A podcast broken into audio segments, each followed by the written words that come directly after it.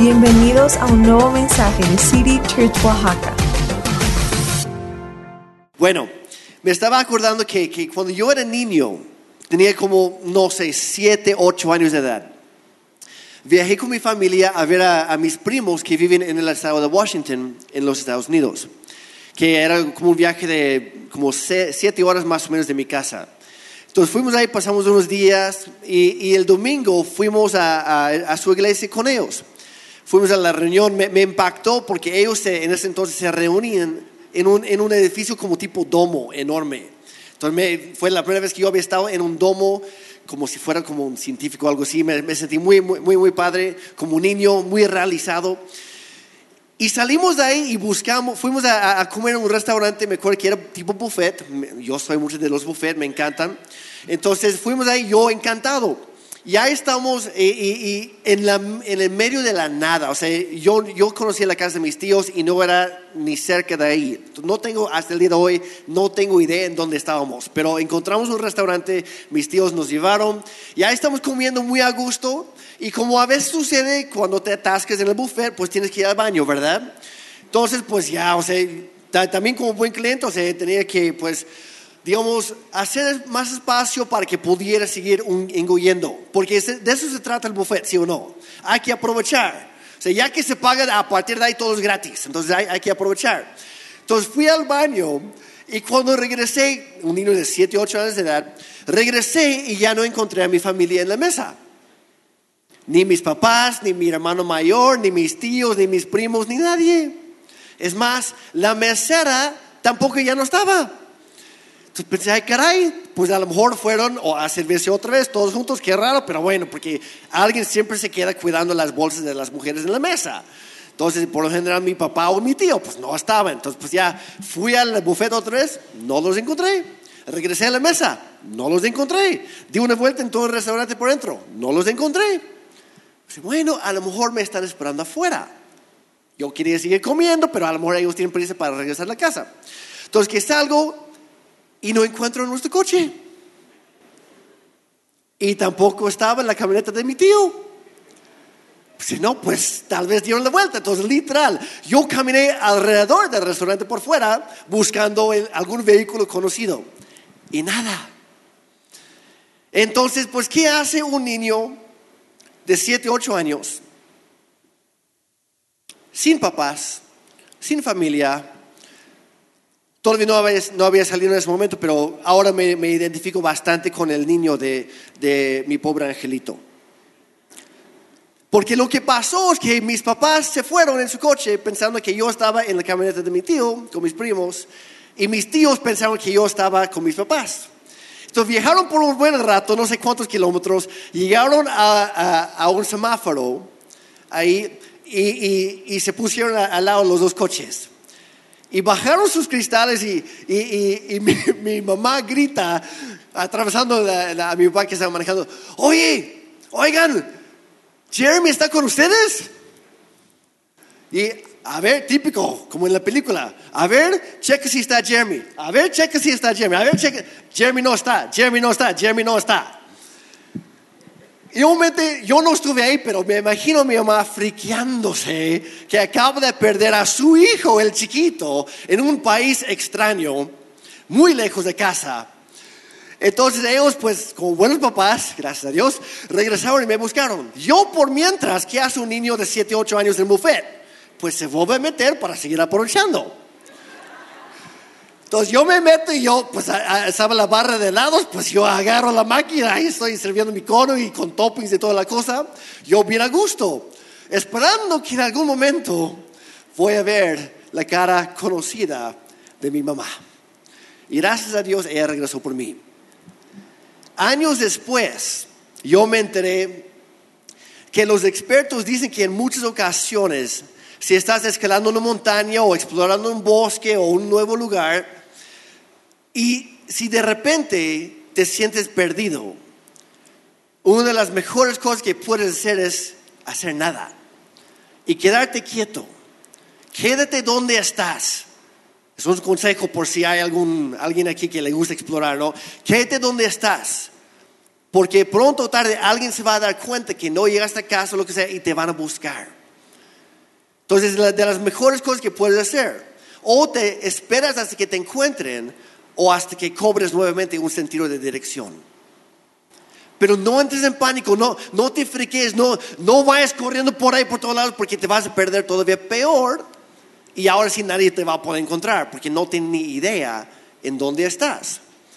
Y no sé tú, pero a mí me encanta explorar lo, lo- lo desconocido. O sea, literal, soy el marinero que se fue a la mar y mar y mar. Solo para ver lo que podía ver y ver y ver. Así soy yo. Pregunta a mi esposa que cada vez que vamos a planear vacaciones, mi voto siempre es vamos a un lugar nuevo. Y mi esposa no es así. Eh, A él le gusta lo conocido, lo que ya conoce, donde ya ha ido, porque sabe que es bueno para vacacionar para comer lo que sea. Y yo soy de, no, vamos por algo nuevo. Así soy. Y yo, a mí me encanta ah, ir a las montañas y los bosques solo para ver qué hay. Literal, yo, yo he escalado montañas porque pensé que vi algo a lo lejos, solo para llegar ahí y descubrir que no había nada. Y he desperdiciado varios días de mi vida, nada más buscando qué hay, cuando no hay nada. ¿Alguien más es así? Mejor no quemo a nadie, pero conozco varias historias de, de parejas aquí que salen en bici y se han perdido mutuamente en el camino. Todo por no quedarse donde están. Y han dado vueltas y vueltas, literal, buscándose a- a- el uno al otro. Y bueno, mejor que les cuente a sus hijos qué pasó después. Pero bueno, el punto es este. Cuando nos sentimos perdidos, lo mejor que podemos hacer es tranquilizarnos, no dejarnos llevar por, por el pánico y recordarnos del camino que nos llevó a estar ahí. ¿Y cuántas veces no sucede así en la vida? Porque igual que en, que en un bosque, si no te fijas por dónde vas, es muy fácil perderte muy rápidamente en la vida. Nos dejamos llevar por las prisas, por las preocupaciones, también por las oportunidades, por las ocupaciones de cada día y, y de repente sentimos que ya no estamos ni cerca del lugar donde pensábamos estar. ¿Le ha pasado a alguien o solamente a mí? Ok. Y la cosa es que la vida de por sí es- está llena de cambios. Entonces de vez en cuando es bueno volver a lo principal, volver al punto de inicio, tomar ese, ese, ese momento de reflexión y pensar, ok, ¿quién soy? ¿Cómo llegué aquí? ¿Hacia dónde quiero ir? Y eso es justo lo que vamos a hacer en las próximas semanas como iglesia. Estamos iniciando una nueva serie el día de hoy y se llama Somos City Church. Y vamos a hablar un poquito de dónde venimos, en dónde estamos, hacia dónde vamos, quiénes somos como iglesia. Yo me acuerdo una tarde hace como seis años, Daniel, a lo mejor te vas a acordar de esto. Hace seis años el pastor Daniel y yo estábamos platicando en la sala de mis suegros. Hace seis años. Y estábamos platicando, ideando y, y- y salió en la conversación, oye, ¿cómo sería plantar una nueva iglesia? ¿Te acuerdas? ¿Cómo sería? Y empezamos a soñar al- a lo loco. Y se nos ocurrieron muchas ideas, algunas muy buenas y otras, pues a lo mejor buenas, pero para alguien más, para no decir malas.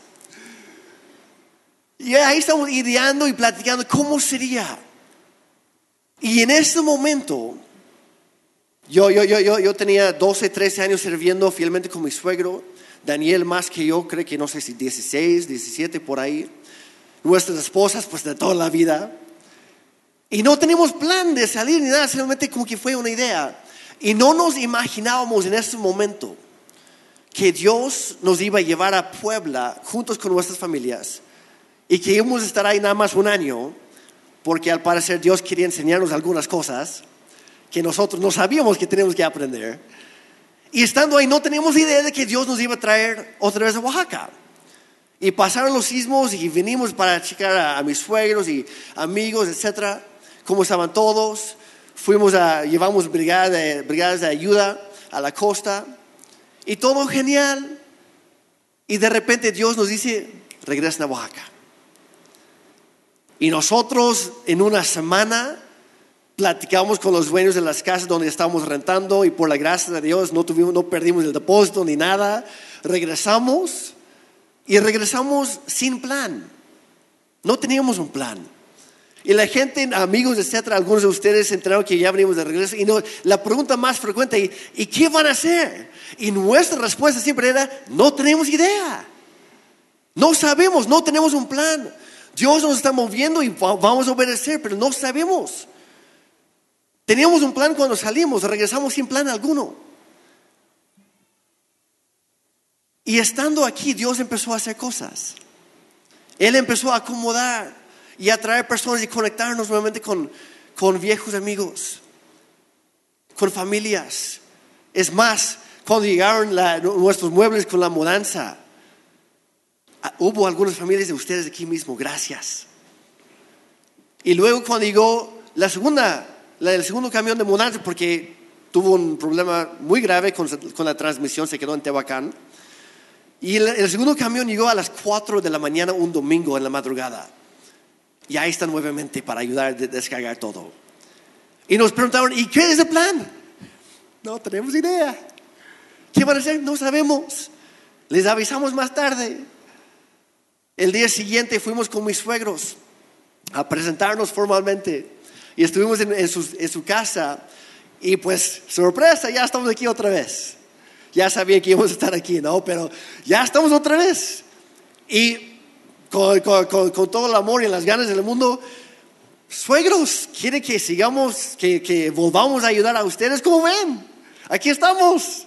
No tenemos idea de qué vamos a hacer. Entonces, ofrecemos nuestra ayuda si gustan.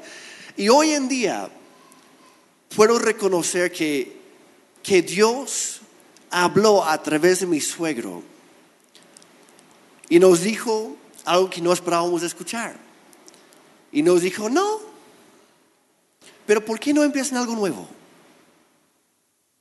¿Por qué no empiezan algo nuevo? Gracias por la oferta, hagan algo nuevo. Comiencen algo. Así que regresamos a la casa un poco sacados de onda. Ah, bueno. ¿Y ahora cuál es el plan? Seguimos sin plan. Y nos, nos empezaron a llamar algunas personas. ¿Y qué iban a hacer? No sé, queremos descansar. Un día aunque sea. Mañana es martes, ¿qué tal? Y nuestro único plan era, vamos a orar como familias. Daniel y Mari con sus hijos, Ana y yo con nuestras hijas, la pastora Marta también, que estaban con nosotros. En ese momento ni estaba Pau ni Alex, los dos andaban fuera. Entonces Marta también llegó y nuestro plan era orar para ver cuál era el plan. Que Dios nos mostrara el camino. Así que nuestro plan era orar. Y algunos entraron y nos preguntaron, ¿podemos ir también? Sí, claro. ¿Qué van a hacer? Vamos a orar. De repente Dios nos sorprendió con 25 personas aproximadamente en la casa de, de Daniel y Mari el martes en la noche. Y Daniel me dijo, oye Jeremy, ya, y como que llegó mucha gente para orar, ¿no? Digo, sí. Y como que están expectantes de algo, ¿no? Sí. Mejor prepara algo rápido. Y él se metió en su estudio y cinco minutos después ya salió en lo que nosotros cantábamos algo, no me acuerdo. Y terminando el estudio, nos preguntaron, oye Jeremy, siempre has trabajado con los jóvenes. ¿Cu- ¿Para cuándo va a haber algo para ellos, para nuestros hijos? Y yo me quedé pensando, hoy es martes, tengo que acomodar muebles. El viernes los espero en mi casa, a las seis de la tarde. Y esa semana nacieron los grupos Conexión de City Church. Literal, tuvimos dos grupos Conexión antes de tener nuestra primera reunión dominical. Porque la iglesia es donde, donde estamos nosotros como cristianos. No es un edificio. Pero ahí es donde nació City Church esa semana. Y nosotros sin un plan. Pero Dios ya tenía el suyo.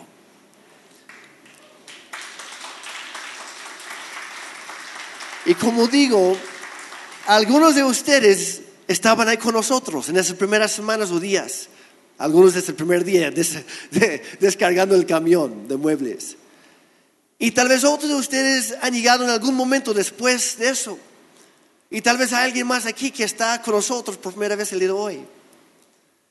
Sea como sea el, el tiempo que llevas con nosotros, juntos, este mes, en dos semanas estamos celebrando los primeros cinco años de City Church Oaxaca.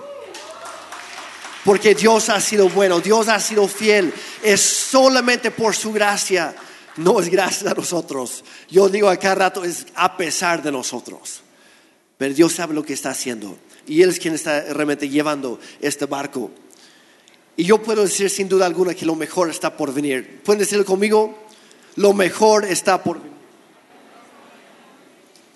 Porque Dios es quien está llevando este barco.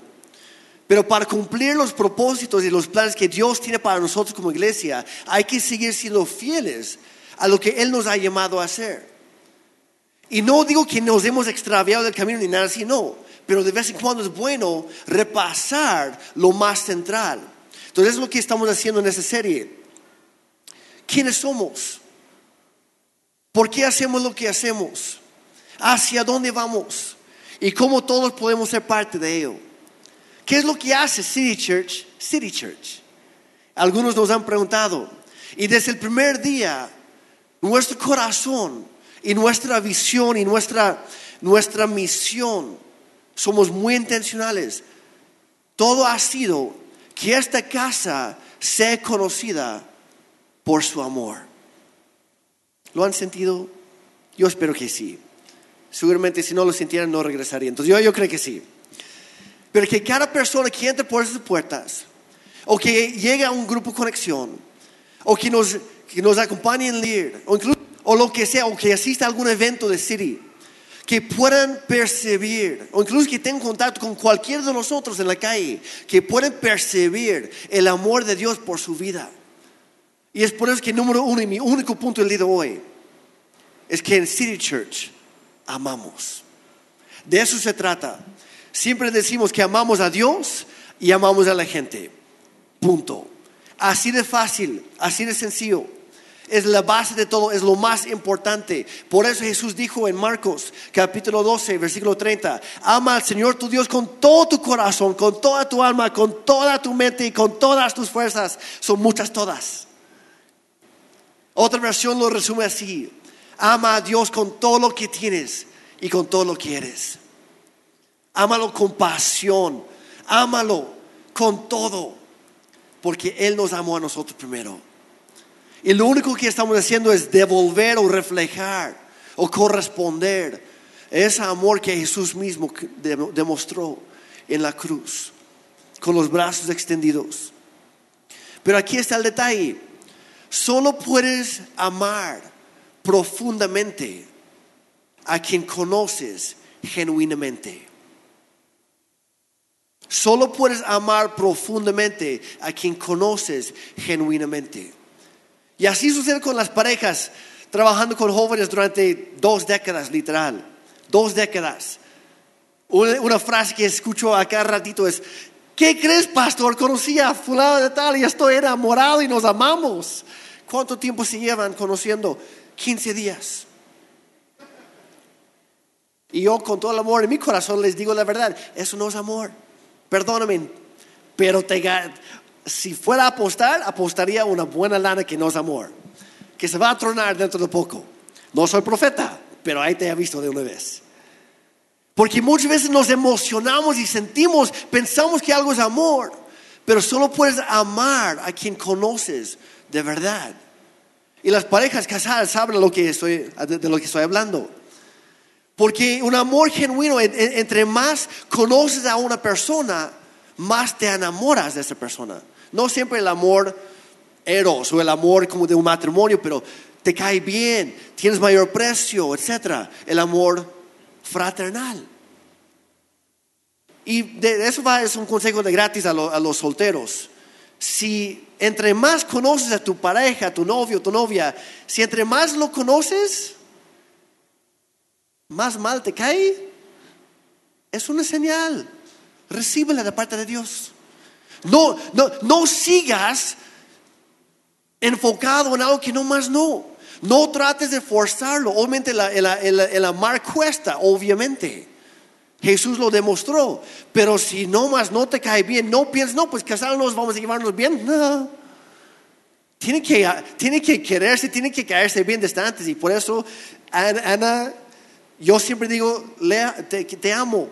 Y algo que ella siempre dice, hablando a, a, otras personas, es, la verdad, Jeremy me cae bien. Y me recuerda que sí, la base del amor tiene que ser la amistad. Y gracias a Dios nos llevamos bien. La verdad nos llevamos bien. Obviamente con cualquier, como cualquier pareja hay desacuerdos a veces, pero hemos, hemos aprendido a trabajar en conjunto y seguimos adelante. Entonces solteros aprenden eso desde ahorita.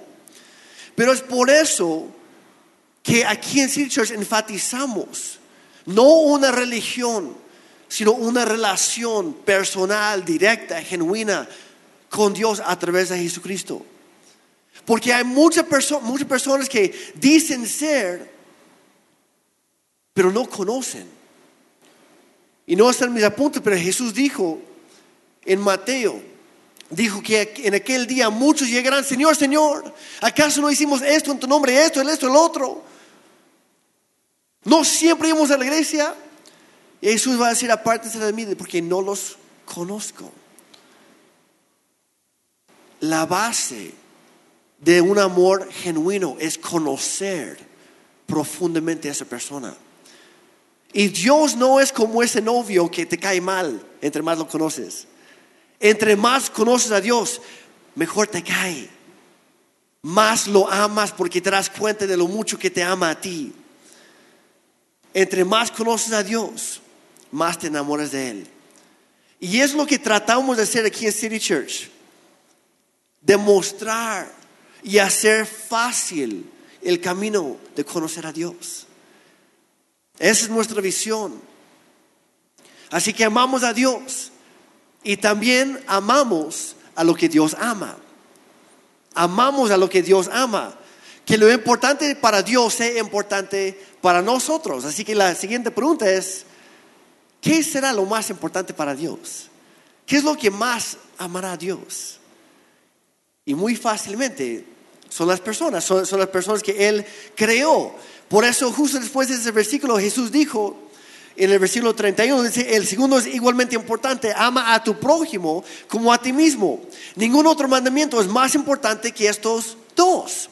O sea que si hacemos esas dos cosas, vamos por buen camino. Y todo lo demás se encarga solito. Pero si no captamos ni la primera ni la segunda, estamos fritos. Por eso enseñamos la palabra de Dios, enseñamos doctrina, como decía Daniel hace rato. Pero no, no es enseñar para llenarnos de conocimiento, para que, eh, mírame a mí lo que yo aprendí. No, es lo que aplicamos. Si una persona dice, y habla de esto en primera de Juan, si una persona afirma amar a Dios, pero no puede amar a las personas que está viendo, es un mentiroso. Porque no puedes amar a una persona que no puedes ver, o sea, Dios si no puedes primero ponerlo en práctica con la persona a tu lado. Hay que amar a Dios, hay que amar a las personas y entre más amamos a Dios, más nos ayuda a amar a las demás personas. Porque vamos a ser, vamos a ser honestos por un momento. En esta vida existe gente difícil, ¿sí o no? No quiero ver codazos, nada más con la mano. No quiero ver miradas, solo con la mano.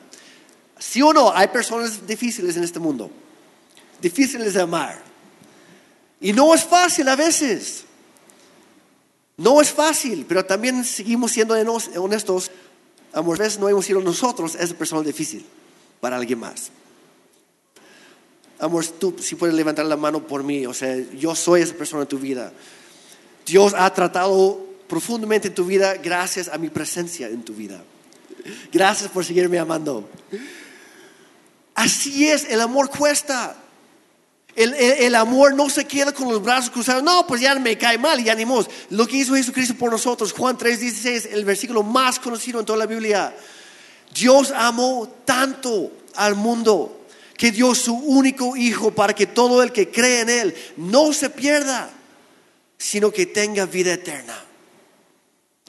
Y lo que hizo Dios por nosotros, ahora nos toca a nosotros hacerlo para los demás. Gracias a Dios, no vamos a terminar crucificados la mayoría de nosotros. Pero sí tenemos que cagar ese cruz cada día y recordarnos, ok, Dios me ama a mí profundamente y, y, doy gracias a Dios por ello. Que no hay nada que yo pueda hacer para que Él me ame más. Y tampoco hay algo que pueda o que haya hecho para que Él me ame menos. Entonces, eso es bueno, son buenas noticias. Pero ¿qué crees? La persona que te cae mal, esa persona que vino a tu mente ahorita, Dios también lo ama a él o a ella. Y Jesús murió por esa persona también. Y nos ha llamado a, a amar tal como Él nos ama. Jesús nos invita a amar como Él lo hace, sin reservas, sin condiciones, cueste lo que cueste. Es un amor sacrificial, es un amor que se da, no se guarda. Hay que amar como Él ama. Y la verdad es que cuando dejamos de amar lo que Dios ama, dejamos de ser la iglesia. Porque la iglesia, la iglesia existe para que el mundo lo conozca a Él y que pueda ver en lo físico un amor eterno a través de nuestras vidas. La vida cristiana no solo se trata de tu relación personal con Dios. Obviamente ahí empieza, es lo más importante. Jesús dijo, es lo más importante. Ahí es donde comienza, pero no es donde termina. La fe cristiana empieza con tu relación con Dios y se lleva a cabo en tu relación con los demás todos los días. Es amar hacia arriba, hacia Dios, y es amar hacia los lados, hacia afuera también. Como digo, a veces es difícil, pero Jesús lo hizo por nosotros. Jesús lo hizo por nosotros. Conforme comprendes cuánto Dios te ama a ti, eso te ayuda a amar más a las demás personas, las demás personas. Cuando aprendemos a mirarnos a nosotros mismos como Dios lo hace, también aprendemos a, a ver a las demás personas como Dios los ve. Y Él nos ayuda con todo el proceso. No es fácil, pero somos llamados a amar como Jesús. Una frase que siempre dice mi suegra, y ella lo agarra directamente en Hebreos 10, 24, ella dice, provóquense hacia el amor y las buenas obras. En otra versión dice, hay que estimularse mutuamente hacia el amor. ¿Por qué? Porque no viene por naturaleza, no viene de por sí. Hay que trabajar eso, hay, que, hay que obligarnos amar a las demás personas porque no es, no es natural. Hay que ser intencionales en todo esto. Hay que dejar que Dios nos agarre de la mano y que Él nos lleve por este camino del amor y que Él nos va enseñando, Jeremy, lo que tú hiciste, lo que tú dijiste, el tono que usaste. En tu mente estaba bien, pero cuando salió, todo salió mal. Vuelve con esa persona, pide perdón. Intenta otro, otra estrategia. Cuida tu tacto, cuida tu tono. Ama pacientemente como yo te he amado a ti. Perdona como yo te he perdonado. Levanta como yo te he levantado. Y, es por eso que simplemente lo que procuramos hacer es tratar a los demás como Dios nos ha tratado a nosotros. Así de sencillo. Es un proceso. Y por eso dice en, la segunda carta a los tesalonicenses, capítulo 3, versículo 5, la primera parte dice, que el Señor los lleve. Me encanta eso. Cierra tus ojos por un momento y nada más imagínate estar agarrando de la mano de Dios. Dice que Dios los lleve, que el Señor los lleve a amar como Dios ama. Pueden abrir sus ojos para que nadie se duerma. Pero a lo mejor en ese momento llegó una persona a tu mente. ¿A quién puedo yo amar esta semana? ¿Cómo puedo amar mejor a Dios? ¿Cómo puedo conocerlo mejor para poder amarlo mejor? ¿Y a quién más puedo derramar o reflejar ese amor? Porque pertenecemos a la fe que nos mueva a amar y aceptar a todos, por igual, por parejo, sin prejuicios, con los brazos extendidos, igual como Jesús en la cruz.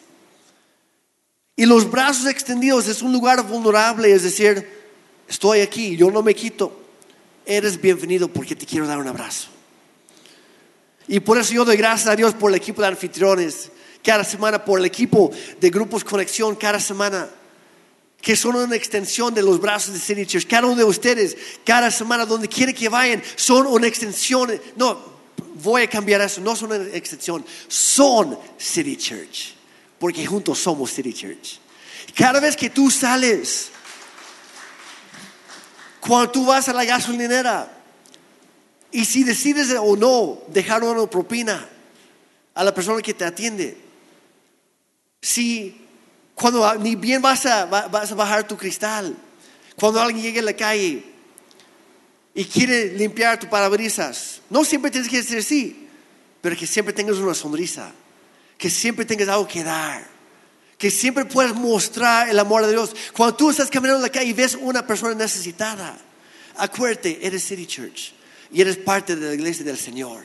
Y Dios te ha puesto aquí para demostrar su amor a esa persona.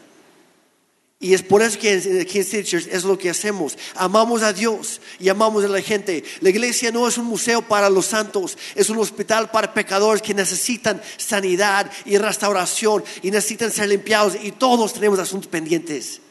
Y es por eso que todos son bienvenidos acá.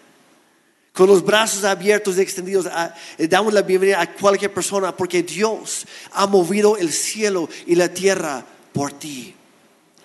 Y ahora nos toca a nosotros amar de la misma manera. No lo guardes solo para ti mismo. Si Dios ha hecho algo en tu vida, compártelo. Si Dios te ha dado algo, dalo. Si Dios, no sé, ha, restaurado tu matrimonio, entonces tú ayuda a restaurar el de otros. Si Dios ha hecho un milagro en la vida de tus hijos, inspira confianza y esperanza en otra familia que están pasando por algo difícil. Si Dios te ha bendecido, bendice a los demás. Y si alguien algún día, tal vez ayer, tal vez hace seis años, cinco años, si alguien te invitó a esta casa, cristianos, no somos que te bendecido a ti, también tú invitas a alguien más. Porque como iglesia, como cristianos, no somos llamados a ser egoístas. Hay que pensar en los demás, hay que amarlos a ellos como Dios nos ama a nosotros. ¿Está bien? Y termino con esto. Este último versículo nos ayudó a fundar esta iglesia. Salmo 122, 1. Que por si no sabían, una de las ideas para nombrar la iglesia era Iglesia 1221. Por este versículo. Obviamente no ganó esa propuesta, pero era una buena idea. Salmo 122, 1. Me alegré mucho, me alegré mucho cuando me dijeron, vamos a la casa del Señor. Y todos somos parte de ello. Es por eso que hay tanta alegría en esta casa, porque hay amor. Y voy a parafrasear este versículo. Dice, me yo me dijeron, vamos a la casa del Señor. Pero lo que estaba diciendo aquí el salmista es, yo amo ser parte de la iglesia. Esta es mi casa, ahí encuentro amor, ahí encuentro perdón, ahí encuentro todo lo que necesito y mucho más, porque Dios está ahí y Dios ha puesto otras personas ahí que me van a ayudar en mi camino. Está diciendo, yo amo ser parte de la iglesia, es demasiado increíble como para guardar, guardarlo para, para mí solito.